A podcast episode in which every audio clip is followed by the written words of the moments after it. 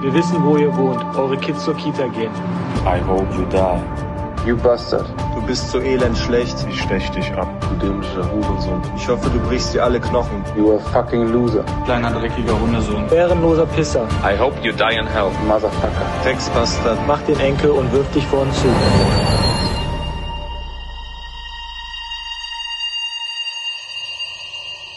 Unite Against Hate.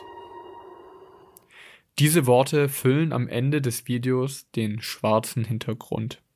Ein Video, das seit Ende Februar auf dem Instagram-Kanal des Profifußballers Toni Kroos zu finden ist und in einer fast zweiminütigen Collage darauf aufmerksam machen soll, welcher Hass den gezeigten Sportlern in ihrem Alltag entgegengebracht wird. Dazu zählen, wie wir gerade hören konnten, Verleumdungen, Beleidigungen, Drohungen. Das Video kommt in einer Zeit, in der die Stimmung ohnehin angeheizt ist, in der der Umgangston rauer zu werden scheint und in der Politiker, Journalistinnen, Wissenschaftlerinnen und Wissenschaftler und andere Gesichter der Corona-Pandemie, ganz egal wie ihre Forderungen auch aussehen mögen, immer wieder Zielscheibe des Hasses im Internet werden. Es kommt in einer Zeit, in der die gesamte Gesellschaft mit einem großen Thema beschäftigt ist, alle in irgendeiner Form betroffen sind, eine Meinung haben und in einigen Fällen diese auch gerne öffentlich teilen. Und was dann passiert? Dann entscheidet jeder von uns für sich, wie er oder sie auf diesen Meinungsdschungel reagieren soll. Mit Hass oder doch mit Toleranz und Wertschätzung. Und damit herzlich willkommen zu Digital und Glücklich. Mein Name ist Alexander Jakob, ich studiere Medienwirtschaft an der Hochschule der Medien in Stuttgart und bin Mitarbeiter am Institut für digitale Ethik. In jeder Folge sprechen wir über Tugenden der digitalen Ethik, also Fähigkeiten, die uns für die Herausforderungen der Digitalisierung wappnen und uns etwas näher an das gute Leben führen, von dem Aristoteles schon vor mehr als 2000 Jahren gesprochen hat. Und heute dreht es sich hier im Podcast um Toleranz und Wertschätzung. Dass diese Tugenden was mit dem Phänomen Hate Speech zu tun haben, konnten wir schon zu Beginn sehen. Und anlässlich dieses Themas haben wir die Folge heute auch etwas anders als sonst gestaltet. Neben unserem Gespräch mit Forschenden des Instituts für digitale Ethik über die Tugend selbst wollen wir auch das Thema Hass im Netz etwas ausführlicher aufgreifen und mit zwei Menschen reden, die solchem Hass schon mal in ihrem eigenen Leben gegenüberstanden. Wir wollen darüber sprechen, wie man eigentlich auf solche Kommentare reagiert und reagieren sollte und wie man langfristig damit umgehen kann. Das alles dann im zweiten Teil, aber zunächst die etwas wissenschaftlichere Perspektive auf unsere Tugend heute. Dafür sind heute mit dabei Kai-Erik Trost, wissenschaftlicher Mitarbeiter am Institut für digitale Ethik mit den Arbeitsschwerpunkten empirische Forschung und narrative Ethik und Jan Doria, Studierender und auch Mitarbeiter am Institut. Hallo an Sie beide. Hallo, Hallo. zusammen. Herr Trost, mit dem Phänomen Hate Speech haben wir ja schon einen Bereich gehört, in dem die Tugend Toleranz eine Rolle spielt. Aber ich würde gerne auch von Ihnen noch wissen, wo sehen Sie denn Spielräume der Toleranz und der Wertschätzung in der Digitalisierung?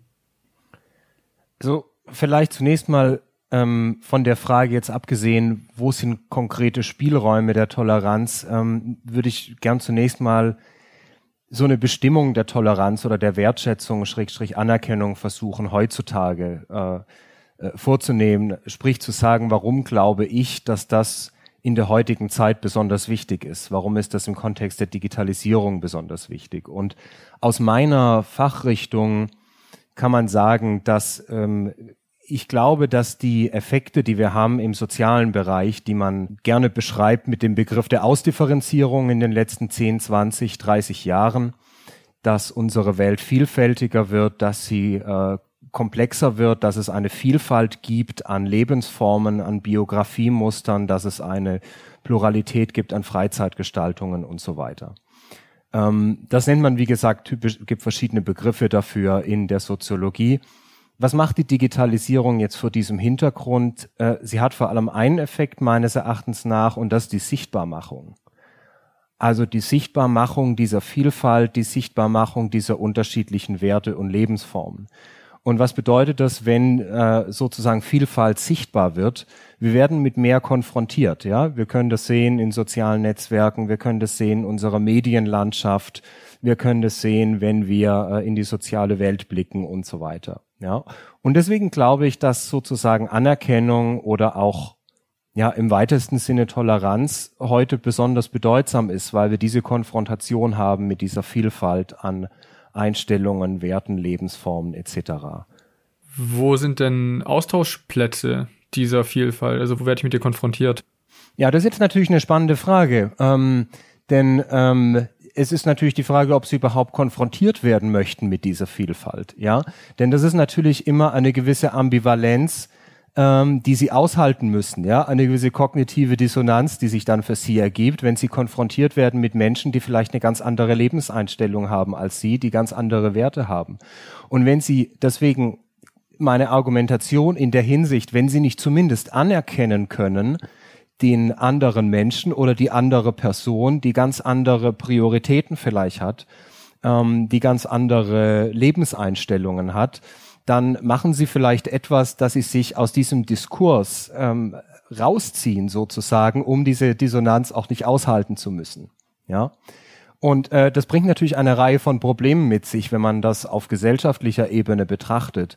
Beispielsweise dahingehend, ähm, dass sich sozusagen Fronten ähm, gegenüberstehen, die nicht bereit sind, miteinander zu reden, die nicht bereit sind, miteinander zu diskutieren. Also Phänomene, die man dann hat in sozialen Netzwerken, beispielsweise mit Echokammereffekten, mit Filterbubbles und so weiter. Das kennen Sie natürlich alle und äh, ich glaube auch jedem Studierenden wird das heute relativ äh, früh schon unterrichtet, ja. Und ähm, aber dieses sozusagen sich gegenüberstehen und nicht miteinander reden, auch nicht dieses anerkennen können oder dieses tolerieren können, ist für das glaube ich, für ein funktionierendes gesellschaftliches Miteinander problematisch. Und ich glaube, bedauerlicherweise sieht man heutzutage auch in vielen ja, Spielfeldern des Sozialen, auf sozialen Netzwerken, aber vielleicht auch äh, im ganz persönlichen Bereich, dass es, dass häufig da die Bereitschaft zur Toleranz oder auch zur Anerkennung fehlt. Ich glaube, die Digitalisierung ist hier ein sehr, sehr zweischneidiges Schwert. Wir sehen eine sehr paradoxe Entwicklung. Auf der einen Seite sehen wir das, was Herr Trost eben beschrieben hat. Ähm, Vielfalt wird sichtbar, Vielfalt auch verstanden in ganz unterschiedlichen Kategorien.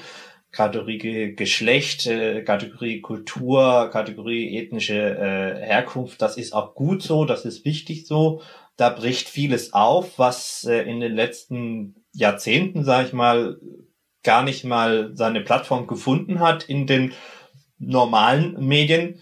Und auf der anderen Seite erleben wir, dass das sich aber in unterschiedliche ähm, Blasen zurückzieht und wird dann so ein, ich formuliere es mal äh, provokant, eine Einfalt in Vielfalt bekommen, nämlich ich habe zwar ganz viele äh, bunte Blasen sozusagen in meiner Badewanne, aber ich bin immer nur in einer Blase immer drin und komme da äh, nicht so richtig raus und sobald diese Blasen aufeinandertreffen, naja, dann passiert das, was in meiner Badewanne auch passiert, dann platzen die sozusagen und dann gibt es einen Krieg. Das heißt, ähm, da frage ich mich immer, warum wir eigentlich von sozialen Medien sprechen. Ich finde den Begriff asoziale Medien äh, an mancher Stelle viel passender. Wenn wir gerade bei den sozialen, schrägstrich asozialen Medien bleiben wollen, ähm, weil ich finde, die Wertschätzung spielt ja nicht nur eine Rolle bei der Kommunikation auf den Plattformen und wie man da umgeht,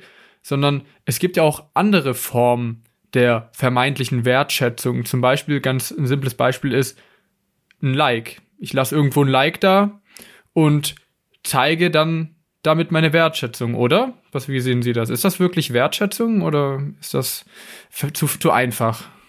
Ich, ich glaube, das ist zu einfach. Ich frage mich immer, was ich damit sagen möchte, wenn ich einfach mal schnell irgendwo ein Like äh, hergebe, weil ähm, was kostet mich das?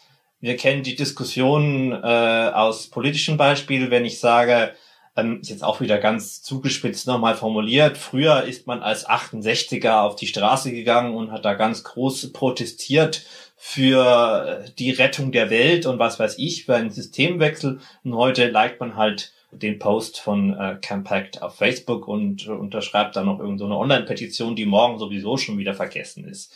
Das heißt, ähm, es ist sicherlich wichtig, dass äh, auch marginalisierte Gruppen, wie gesagt Sichtbarkeit, hier ihr, ihr Feedback, ihr Zustimmung, ihren öffentlichen Raum bekommen können, auch in sozialen Medien.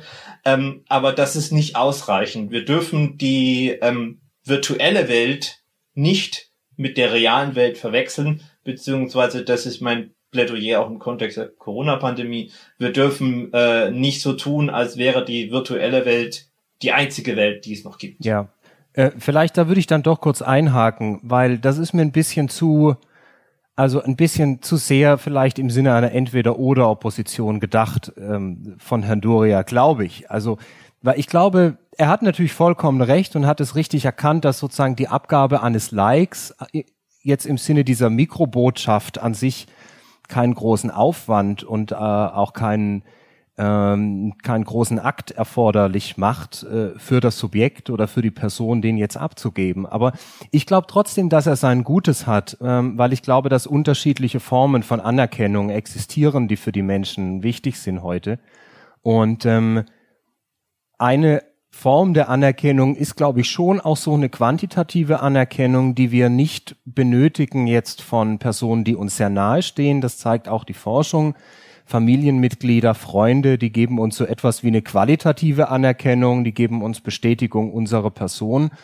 Fremde Personen oder anonyme Menschen können das nicht tun, ja, aber sie können diese Mikrobotschaften schon geben und äh, oder abgeben. Und ich glaube auch so etwas wie Likes, diese kleinen Botschaften haben etwas Gutes für das Fühlen und für das Erleben von Menschen. Ja, ich gebe Herrn Doria aber vollkommen recht, ähm, dass allein äh, das natürlich nicht genügt, um äh, sozusagen glücklich und zufrieden zu sein. Aber ich glaube trotzdem, dass äh, ich würde es auch nicht asoziale Medien nennen, ja, ähm, sondern es gibt dort natürlich auch, äh, sagen wir mal, wie im physischen Umgang miteinander, wie in der sozialen Welt allgemein, sagen wir mal, Formen der Kommunikation oder Interaktion, die nicht so, die nicht dem guten Ton entsprechen. Ja, aber ich glaube trotzdem, dass auch solche Botschaften etwas Gutes haben und äh, dass man sie auch so nehmen sollte. Ich glaube, wenn ich das wenn ich das kurz auf die Metaebene heben darf, ich bin von eigentlichen Fach her Medienwissenschaftler, worüber wir gerade diskutieren auf theoretischer Ebene, ist ja die alte und oft gestellte Frage, wie stark sind Medienwirkungen tatsächlich? Das heißt, ich lese etwas in einem Medium, was auch immer es jetzt sein mag, kann auch ein ganz klassisches sein, und wie stark ändert, was macht das mit mir? Ändert das jetzt tatsächlich meine Lebenseinstellung oder ist es halt eben doch nur ein Like? Und äh, wenn, wenn es überhaupt keinen Einfluss machen würde, dann bräuchten wir über das ganze Thema Digitalisierung ja gar nicht zu reden und dann können wir einfach sagen, gut, das äh, passiert halt und es betrifft uns irgendwie nicht. Das heißt, ich würde hier nicht den Standpunkt vertreten, dass es überhaupt keinen äh, Einfluss auf uns hat, aber ich äh, warne davor, diesen Einfluss zu überschätzen. Ja, vielen Dank an Sie beide für diese theoretische Einordnung Sehr und gern. was passieren kann, wenn in ja eben dieser, wie wir gehört haben, pluralistischen Gesellschaft unterschiedliche Meinungen ohne ein, ich sag mal, Schutzschild durch die Tugend Toleranz aufeinandertreffen, haben viele von uns schon beobachten können. Das Ergebnis ist nämlich auch oft Hasskommentare und Shitstorms im Internet. Und ich möchte jetzt mit zwei reden, die schon selbst solchen Hass abbekommen haben. Die beiden haben wir auch schon hier im Podcast gehört. Professor Dr. Petra Grimm ist Professorin für Medien- und Kommunikationswissenschaft an der Hochschule der Medien und auch noch dabei ist Lukas Viola, Studierender der Medienwirtschaft an der HDM. Hallo Frau Grimm und hallo Lukas. Hallo. Hallo. Also Lukas, wenn es um Hass im Netz geht, dann kann es, glaube ich, jeden erwischen. Also ich denke mal, da sind wir uns einig. Aber trotzdem, wenn jemand in der Öffentlichkeit steht, dann ist die Wahrscheinlichkeit schon höher, öfter Zielscheibe für Hate Speech und Diffamierung und Hass zu werden. Und letztes Jahr im Juni hast du eben einen solchen Schritt in die Öffentlichkeit gewagt und dir ist sowas passiert. Kannst du mal genau erzählen, was da vorgefallen ist? Ja, mache ich gerne. Ähm, das Ganze ist für mich ziemlich überraschend gekommen, denn das war die Hauptphase, die Hochphase des ersten Lockdowns. Und als Studierendenvertreter in der ähm, Studierendenvertretung der Hochschule der Medien war ich vor allen Dingen zuständig für alles, was Vernetzung angeht und habe mich viel mit ähm, anderen Universitäten beschäftigt und wie es bei den anderen geht. Und mit dem Thema Krise und damit auch verbundenen Lockdown sind ja viele Nebenjobs für Studierende weggefallen. Was folgte waren viele prekäre Entwicklungen, die darauf basierten. Also viele Studierende, die ihren Minijob verloren haben und ähnliches. Und einige tatsächlich nicht mehr wussten, wie sie denn in einer Krisensituation wie der überleben sollten. Bedeutet, die Krise hat vor allen Dingen auch Studierende als, als Randgruppe sehr getroffen, eben weil es ja eine der Gruppen ist, die diese, nennen wir es, eher einfachen Nebentätigkeiten ausführen, um sich das Studium überhaupt finanzieren zu können.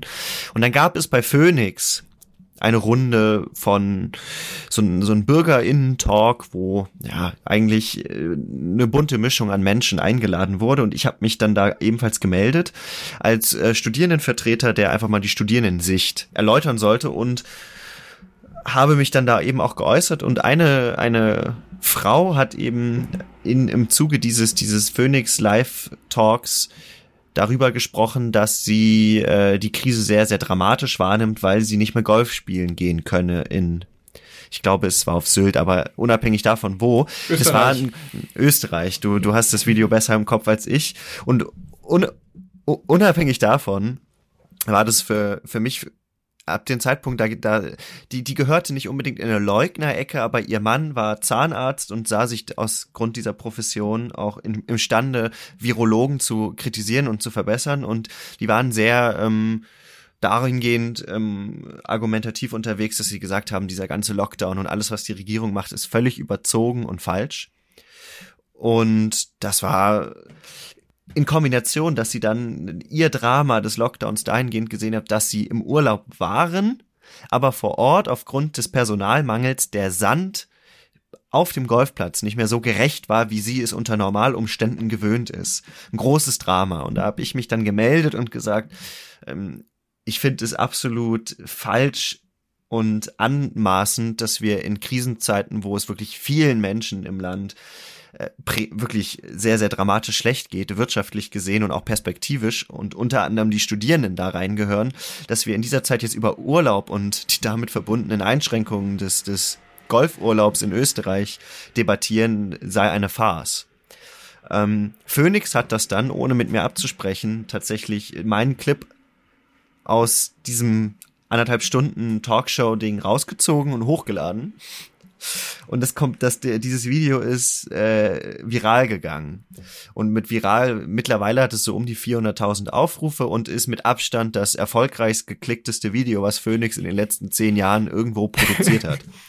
Und ähm, was man dazu sagen muss, es ist nur der Ausschnitt wo ich auf ihre These des dramatischen äh, Urlaubs und wie schlimm das alles war im Golfclub, der nicht so ordentlich war wie sonst, reagiert habe.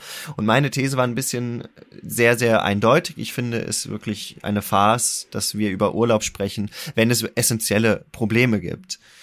Dadurch, dass aber der erste Teil ja gefehlt hat, ist es bei vielen Menschen so angekommen, als würde ich keinem mehr den Urlaub gönnen. Und daraus resultierte ein Shitstorm, den ich mir nie hätte vorstellen lassen können. Denn gerade die, die ich ja eigentlich in Schutz nehmen wollte, so ArbeiterInnen und Malocher und wie man sie sich vorstellt, haben gesagt, was will denn der Junge jetzt uns den Urlaub verbieten? Wie kann das denn sein? Dabei ging es mir ja nie um die Urlaubsthematik, sondern es ging mir um Wohlstand oder eben auch die, die, die Schere zwischen Arm und Reich. Und das hat halt in dem Kontext gefehlt und ist völlig explodiert und ich habe Hassnachrichten ohne Ende bekommen. Und saß, ich erinnere mich nur, ich saß in meiner WG und wir haben so stündlich abge abgedatet, welche Kommentare reingekommen sind. Und also es war vieles sehr persönlich. Ähm, also da ging es um meine Frisur, dass ich nicht zum Metzger gehen sollte, um mir die Haare zu schneiden. das hat mich tatsächlich sehr amüsiert, weil ich hatte tatsächlich eine selbstgeschnittene Frisur zu dem Zeitpunkt. Ähm, aber da waren auch einfach sehr persönliche Sachen. Ähm, er polarisiert absichtlich und übertreibt maßlos. Peinlich, dass jemand wie er an meiner alten Hochschule studiert. Oder von der Sache her richtig, aber dennoch vollkommen verblödet der Junge. oder Lukas Fiola, ein gekaufter Stasi bist du. Keine Ahnung, viele so in die Richtung, du kleiner Schlappschwanz ist auch so eins meiner ähm, Lieblingssachen. Hat er einmal hart arbeiten müssen, so dass er sich auf den Urlaub freuen kann? Glaube nicht. Soll einfach die Fresse halten, was für ein Wichtigtour. Und ähm, das, der, der letzte Kommentar ist tatsächlich einer, der mich bewegt hat, weil das wahrscheinlich von jemandem kam, den ich eigentlich niemals hätte angreifen wollen mit meiner These, weil wie gesagt, mir ging es ja gar nicht darum, Menschen ihren wohlverdienten Urlaub abzusprechen, nach gerade in Krisenzeiten. Also ja. Ja, ähm, das wäre jetzt meine nächste Frage. Also du hast ja gesagt, also es hat manche Sachen haben dich mitgenommen, manche haben dich amüsiert, aber wie geht man jetzt? Was war deine Strategie, so damit umzugehen? Wie reagiert man darauf? Geht es einem nahe, so wenn es persönlich wird, oder kannst du da auch differenzieren und sagen, ja, die Leute kennen mich eh nicht, ähm, die fühlen sich nur in ihrer Anonymität geborgen? Wie, wie ist das so, wenn man das wirklich am eigenen Leibe erfahren muss? Ich erinnere mich gut daran, dass wir eben in meiner WG saßen, die das ja auch alle gesehen hatten und wir stündlich eben diese Updates uns angeschaut hatten und auch die Hassnachrichten sich gemehrt haben. Es gab auch sehr viel Zuspruch, muss man sagen, ähm, von Leuten, die das genau richtig fanden. Ähm, aber es hat schon was mit mir gemacht. Ich habe mich unwohl gefühlt, weil ich verstehe mich jetzt auch so politisch-gesellschaftlich jemand als eigentlich sehr solidarisch und mir ist dieses, dieses Solidarprinzip in einer Gesellschaft sehr wichtig mit so das höchste Gut. Bedeutet, ähm, Wohlstand ist ein, ist an sich etwas, was, was wichtig ist, aber ich finde es relevant, dass jeder, sag ich mal, Zugang zu Wohlstand haben sollte. Und das sind also für mich sehr essentielle Themen. Und das hat mich schockiert, dass dann eigentlich die, wo ich dachte, denen käme die Argumentation entgegen, die waren, die sich total aufgeregt haben. Diese Studierenden, die echt nur faulenzen und dann eh mal Millionen verdienen werden und dann arrogant sind und der erdreistet sich jetzt ins Fernsehen zu gehen und mir meinen wohlverdienten Urlaub, meine zwei Wochen im Jahr abzusprechen. Und das hat mich persönlich sehr bewegt, weil ich natürlich ähm, das sehr gut verstehen kann, die Haltung. Und gemerkt habe, was es eigentlich heißt, wenn Dinge aus dem Kontext gerissen werden. Ja, aber in dem Gespräch, an dem du teilgenommen hast, also an dem Phoenix-Gespräch, konnte man ja auch beobachten, wie es aussehen kann, wenn man die Tugend der Toleranz tatsächlich anwendet. Also ich weiß nicht, ob du dich erinnern kannst, aber da gab es ja in der Gesprächsrunde einen Mann, der einen kleinen Hofladen besitzt und erzählt da, wie er, er und seine Mitarbeiter zu Beginn der Pandemie einen extrem hohen Arbeitsaufwand hatten und dass er sich diesen kurzen Urlaub, den er sich eben halt nur erlauben kann, als notwendige Erholung sieht. Und ja, also wenn er so da redet, ich habe das Video nochmal angeschaut, da bleibt er schon sehr sachlich und tolerant deiner Meinung gegenüber. Also eben konstruktive Kritik. Und das ist ja eigentlich wirklich so eine gelebte Tugend Toleranz, würde ich fast sagen, also in meinen Augen. Und ist die Frage an dich, hast du sowas in den Kommentaren auch wiederfinden können? Ich bin sehr sicher, dass es diese Kommentare gab. Ich habe aber irgendwann aufgehört, auch die Kommentare zu lesen. Am Anfang habe ich mir sogar die Mühe gemacht, jeden einzelnen Kommentar zu beantworten bzw. zu versuchen richtig zu stellen. Und das war dann, als irgendwie die 1000 Kommentargrenze überschritten war, auch gar nicht mehr möglich. Sondern da habe ich gemerkt, du kannst nicht jedem individuell irgendwie antworten oder dich rechtfertigen.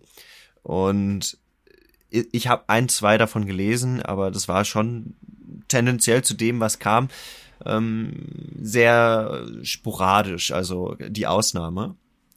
Und ich, ich weiß nicht, ich glaube, das musst du dir so vorstellen, es gibt diese große schweigende Masse, die guckt das Video und befindet vielleicht den Inhalt als gut oder schlecht, sieht es jetzt aber nicht als nötig, das zu kommentieren. Aber die, die am Ende eben die Stimme erheben, sind ja selten die, die dir jetzt Zuspruch geben, sondern das sind die, die ähm, sich konfrontiert fühlen, die emotional von dem, was du vermittelst, angegriffen sind, getriggert sind, wie auch immer. Und diese überwiegende Mehrheit hat sich eben entsprechend negativ geäußert, weswegen der, das Verhältnis zwischen positiven und negativen Kommentaren ganz sicher tendenziell positiv, äh, negativ war. Und die positiven Leute dann teilweise ebenfalls dann noch, da gab's diese typischen Lagerbildungen in den Kommentaren und dann ging's so richtig so ein bisschen ähm, rumgekeile in den Kommentaren. Gut, wenn ich hier mal kurz rein. ähm, ich glaube nicht, dass es das Problem ist derer, die sich nicht dazu geäußert haben, sondern es ist das Problem derer, die sich in dieser abwertenden und auch, man kann ja sagen, schon kommunikativen Gewalt gemacht haben, weil denen fehlt, wenn man das jetzt unter tugendethischen Gesichtspunkten sieht, ja vor allen Dingen auch sowas wie Affektregulierung. Also die sind ja in der Form überhaupt nicht mehr auf der Basis des äh, sich Bemühens, in irgendeiner Form sachliche Kritik zu üben, sondern das geht ja sehr stark über Emotionen, die sie eigentlich gar nicht mehr im Griff haben. Und äh, das gehört, glaube ich, bei allen diesen Tugenden als ein wichtiger Aspekt. Das war für Aristoteles ja im Grunde genommen eines der Hauptanliegen, dass man ähm, die Tugenden auch darin ausbildet, dass man in der Lage ist, seine Affekte zu regulieren. Und dazu kommt natürlich noch was anderes hinzu, dass äh, natürlich auch scheinbar ähm, diese Indirektheit für viele eine Vorlage darstellt, sich so zu äußern, wie sie es ihnen gegenüber face to face niemals wagen würden. Ich würde die These aufstellen, dass keiner von denen, der sie so stark angegangen ist, es wagen würde, wenn er ihnen sozusagen von Angesicht zu Angesicht gegenüberstehen würde, das so zu formulieren. Das heißt, äh, im Grunde genommen ist es auch eine Form der Feigheit, weil äh, dann würde nämlich, glaube ich, schon eher auch wiederum die Angst bestehen, dass sie sehr viel massiver sich zur Wehr setzen, was sie ja jetzt eigentlich nicht können. Sie sind ja eigentlich in, na, wie soll ich sagen, in einer passiven Situation, insofern erstmal, als sie diese unberechtigte oder vielleicht eben auch, äh, wie soll ich sagen, verletzende Art und Weise, ja, darüber könnten wir nochmal sprechen. Was kann man tun in solchen Situationen? Aber im Grunde genommen sich sehr schwer tun, auf so etwas reagieren zu können. Das heißt, ähm, ich glaube, es ist wirklich auch eine Frage dessen, ähm, des Mediums und nicht nur des Inhalts in Bezug auf Toleranz, äh, ob man jetzt die Meinung des anderen toleriert oder nicht. Vielleicht genau daran anschließend, was, was mich sehr nachdenklich gestimmt hat, ist eben das Medium, genau was Sie angesprochen haben. Denn das Video ist jetzt auch auf verschiedensten Plattformen gelandet, sprich, es gibt bei YouTube das Gesamtvideo, was quasi keine Relevanz erfahren hat. Es gibt bei Twitter den Ausschnitt. Es wurde auf verschiedenen Plattformen gespielt. Diese Relevanz hat es lediglich auf Facebook bekommen und entsprechend auch diese Kommentarflut. Und wenn man sich jetzt den Altersdurchschnitt der Kommentierenden angeguckt hat, waren es tatsächlich nicht Leute, die ebenfalls Studierende waren. Das war verglichen mit den Großteil der Kommentare eine Ausnahme. Also man könnte das generational betrachtet tatsächlich, glaube ich, kategorisieren was mich dann so ein bisschen dazu gebracht hat, geht es da vielleicht auch um Themen wie ähm, Digitalkompetenz oder ähm, ist das jetzt tatsächlich, liegt es an einer bestimmten Zielgruppe, die, die an dem Beispiel die Plattform Facebook nutzt oder woran liegt es, dass es bei Twitter nicht die Relevanz erreicht hat oder bei YouTube, was ja tendenziell eher von jüngeren Leuten genutzt wird und ich kann es nicht beantworten, aber ähm, das war auch schon auf jeden Fall auffällig. Mhm. Ja, es ist ja auch eine Frage der, ich sag's mal, Diskursfähigkeit. Also ähm, die Fähigkeit, sich überhaupt äh, mit anderen aus, auseinandersetzen zu können, äh, nach Argumenten zu suchen. Und natürlich ist es auch wiederum eine Form des der Art und Weise, nicht nur des Inhalts. Es sind wert jeglicher Höflichkeit, wenn eben Menschen so aufeinander zugehen oder eben hier ihren Hass in dieser Form zum Ausdruck bringen. Und ähm, ich glaube aber, dass es eben in dieser Koppelung mit dieser medialen natürlich auch sie in einer öffentlichen Situation in dem Moment waren.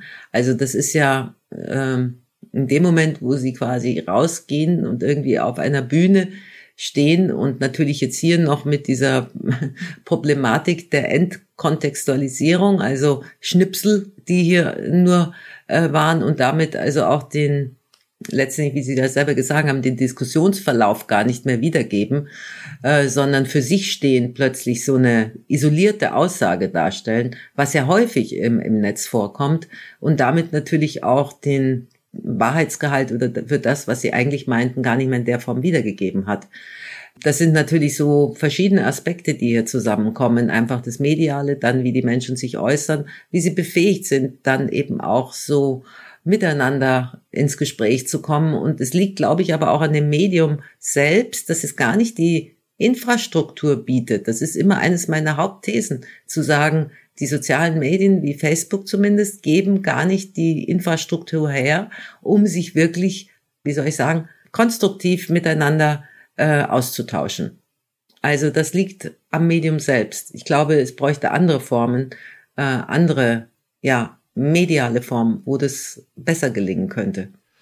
Also die, die Frage, die man da ja auch anschließen könnte, ist, ist es von einer journalistischen Seite her aus in Ordnung, aus einer, gerade jetzt Phoenix als seriöses Informationsportal, so, so ein Clip, sage ich mal, verkürzt ins Netz zu stellen. Und die, die Diskussion war 90 Minuten lang circa und es wurden aus dieser gesamten Sendung zwei Schnipsel gezogen. Einmal ein Statement vom Chef der Weltärztekonferenz von Herrn Montgomery, der von, von seiner Position aus ein, ein Vertreter der Weltärztekammer ist und entsprechend ja auch ein Gewicht ist in der, in der Öffentlichkeit und dann eben ich, der ein ungeschriebenes Blatt ist und äh, von seiner Tendenz der Aussage gar, gar keine Relevanz hat. Und ich habe mich ein bisschen im Stich gelassen gefühlt von Phoenix.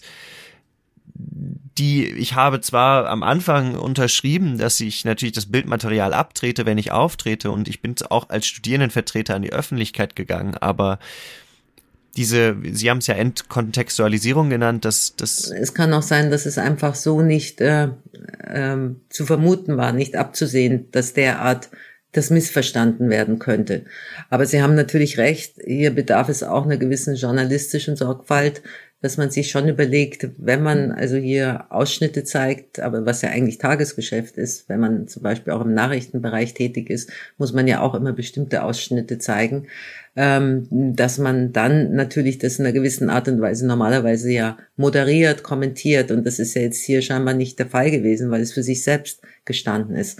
Ist aber sozusagen eine zweite Ebene. Die andere Ebene ist tatsächlich, was ich meinte, eben wie wir derzeit eigentlich von dieser Idee eines demokratischen Mediums, das äh, mehr Diskussion, mehr Partizipation, mehr Austausch ermöglicht, gerade gegenteilige Effekte momentan wahrnehmen. Und dann sind wir eigentlich schon wieder bei dem Thema Fähigkeiten. Über was für Fähigkeiten müssen wir verfügen? Und braucht es einfach auch eine gewisse Masse an Menschen, die über diese Fähigkeiten verfügen, sodass also so Einzelne in dieser Form gar nicht mehr so wirksam werden. Aber Sie haben natürlich schon recht. Es gibt viele, die Ihnen wahrscheinlich zugestimmt haben, aber sich gar nicht genötigt sahen. Das geht mir ja genauso. Wenn ich was gut finde, muss ich ja nicht unbedingt jedem dann schreiben, ähm, fand ich eigentlich ganz gut, was du gesagt hast. Ja, also dann wäre man ja dauernd irgendwie in der Aktion. Insofern ähm, entsteht so etwas, ja. Aber man braucht eben dann auch die Fähigkeiten, deshalb auch die Frage, wie gehen Sie jetzt damit am besten um? Was hilft einem, wenn man dann das kann ja nicht die Folge sein, zu sagen, man geht nicht mehr an die Öffentlichkeit. Das wäre ja genau das, was man tunlichst vermeiden soll. Das wäre ja aufgeben. Was braucht man, um letztendlich auch äh, mit so einer Reaktion gut umgehen zu können? Das, glaube ich, ist so eine zentrale Frage, die man nochmal auch ansprechen könnte. Ich meine, ich kann ja auch über meinen äh, Situationen was sagen. Ja, das wollte ich gerade ansprechen, Frau Grimm. Sie haben ja da als Leiterin des Instituts für Digitale Ethik auch bisschen was abbekommen. ja, ähm, naja, also die Story geht so, wir haben ja damals im Januar 2014 die ähm, Eröffnungsfeier des Instituts gehabt und äh, in diesem Zusammenhang gab es dann eben auch eine Berichterstattung in der Zeitung, allerdings gar nicht medial, sondern erstmal in der Zeitung, aber dann natürlich auch in der als E-Paper, also oder als Online, ja.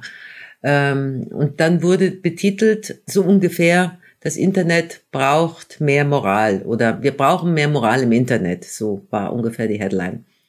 Und äh, dann ging's los. Also der eigentliche äh, redaktionelle Beitrag, der, der wurde überhaupt nicht gelesen und wurde auch gar nicht kommentiert, kommentiert, was die, was der Journalist oder die Journalistin da geschrieben hat. Es ging eigentlich nur um diese scheinbar für einige wahnsinnig provokative Äußerung oder Behauptung, ähm, wir brauchen mehr Moral im Internet.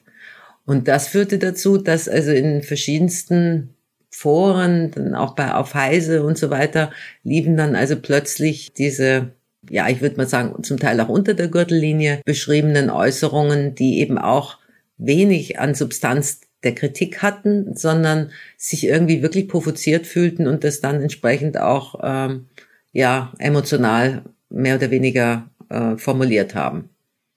Für mich völlig überraschend. Mich haben eigentlich dann auch die anderen darauf hingewiesen, dass da jetzt gerade im Netz sowas laufen würde. Ich selbst habe, glaube ich, nur ein, zwei Mails direkt bekommen, wobei diese Mails dann auch wiederum sich schon bemüht hatten, in eine Diskussion einzusteigen äh, und das zu hinterfragen, ähm, währenddessen die anderen daraufhin gar nicht angelegt waren. Also eigentlich eher so eine Bestätigung untereinander dieser Kommentatoren auch nochmal stattfand. Also die haben sich gegenseitig, ja kann man fast sagen, nochmal gepusht, ja. Und die Frage, die sich halt für mich stellt, was macht das mit einem? Also ich fand es jetzt auch nicht toll, muss ich ganz ehrlich sagen. Ähm, die Reaktion vor allen Dingen, weil es auch nochmal ein Punkt ist, ob man jetzt nur wegen der Äußerung oder ob das dann gleich auch noch in dieses Thema Frausein reingeht. Also sie sind immer auch als Geschlecht irgendwie in der Öffentlichkeit. Und Frauen, das wissen wir vor allen Dingen bei Journalistinnen, werden ja oft auch sexualisiert angegangen. Also da kommt sozusagen die Vermischung auch noch äh, von Beleidigung, Hass immer auch noch auf dieser sexualisierten Ebene. Und das ist, glaube ich, nochmal ein zusätzliches äh, Problem, den sich oft sowohl berufsbezogene, ähm, wie jetzt Journalistinnen ausgesetzt sehen, aber auch Politikerinnen oder jetzt, wie ich, Wissenschaftlerinnen, die eben auch ab und zu in der Öffentlichkeit äh, präsent sind. Und dann stellt sich die Frage, wie schafft man es damit umzugehen, wenn wir nicht sagen, grundsätzlich solche äh, Meldungen müssten alle mehr oder weniger äh, unter dem Gesichtspunkt der Netiquette gar nicht stattfinden. Aber da haben wir es ja auch schon wieder mit der Zensur und so weiter, ist also auch ein, ja, letztendlich immer im Einzelnen und in der praktischen Umsetzung oft gar nicht möglich, all diese Kommentare dann zu unterbinden. Oh, das ist eine sehr schwierige Frage. Ich, also aus subjektiver Einschätzung, was ich brauchte, war erstmal ein persönlicher Backup zu Hause. Und das war in dem Fall erstmal meine WG, mit der ich in der Lage war, die unerwartete und kurzfristige, vor allen Dingen ja negative Stimmung zu verstehen, die ja mitgelesen haben, die ebenfalls die Sendung gesehen haben und dann sagten konnten, ey, Fio, mach dir da jetzt nichts draus. Ehrlich gesagt sind da auch viele bestätigende Kommentare dabei und ähm, es ist halt auch völlig entkontextualisiert und es ist halt auch total krass, was da gerade passiert, aber ähm, bleibt dir selbst auch irgendwo treu. Also das ging tatsächlich erstmal um so einen emotionalen Beistand am Anfang, ähm, um mit Hass umzugehen. Und dann habe ich ganz schnell gemerkt, dass ich, ja, weil ich ja falsch verstanden wurde, für mich so das Bedürfnis entwickelt hatte, da immer darauf reagieren zu wollen. Quasi zu sagen, ähm, liebe Leute, es ist ja gar nicht so, wie ihr es jetzt verstanden habt. Und dann habe ich ja angefangen, die ganzen Kommentare zu kommentieren und Diskussionen anzufordern und habe schnell gemerkt, das funktioniert auch nicht so. Und da habe ich dann irgendwann aufgehört und resigniert und im Schritt drauf auch aufgehört, die Kommentare zu lesen. Hm. Genauso wie Sie reagiert haben, habe ich auch reagiert.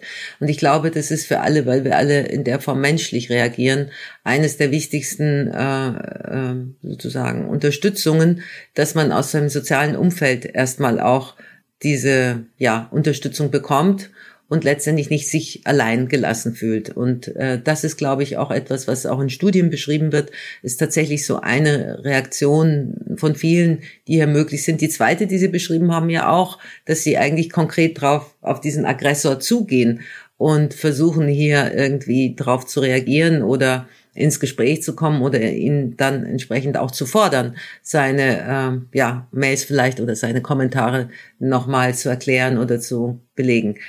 Und natürlich, umso mehr sie solche Kommentare haben, desto unmöglicher umsetzbar. Ja, ganz sicher.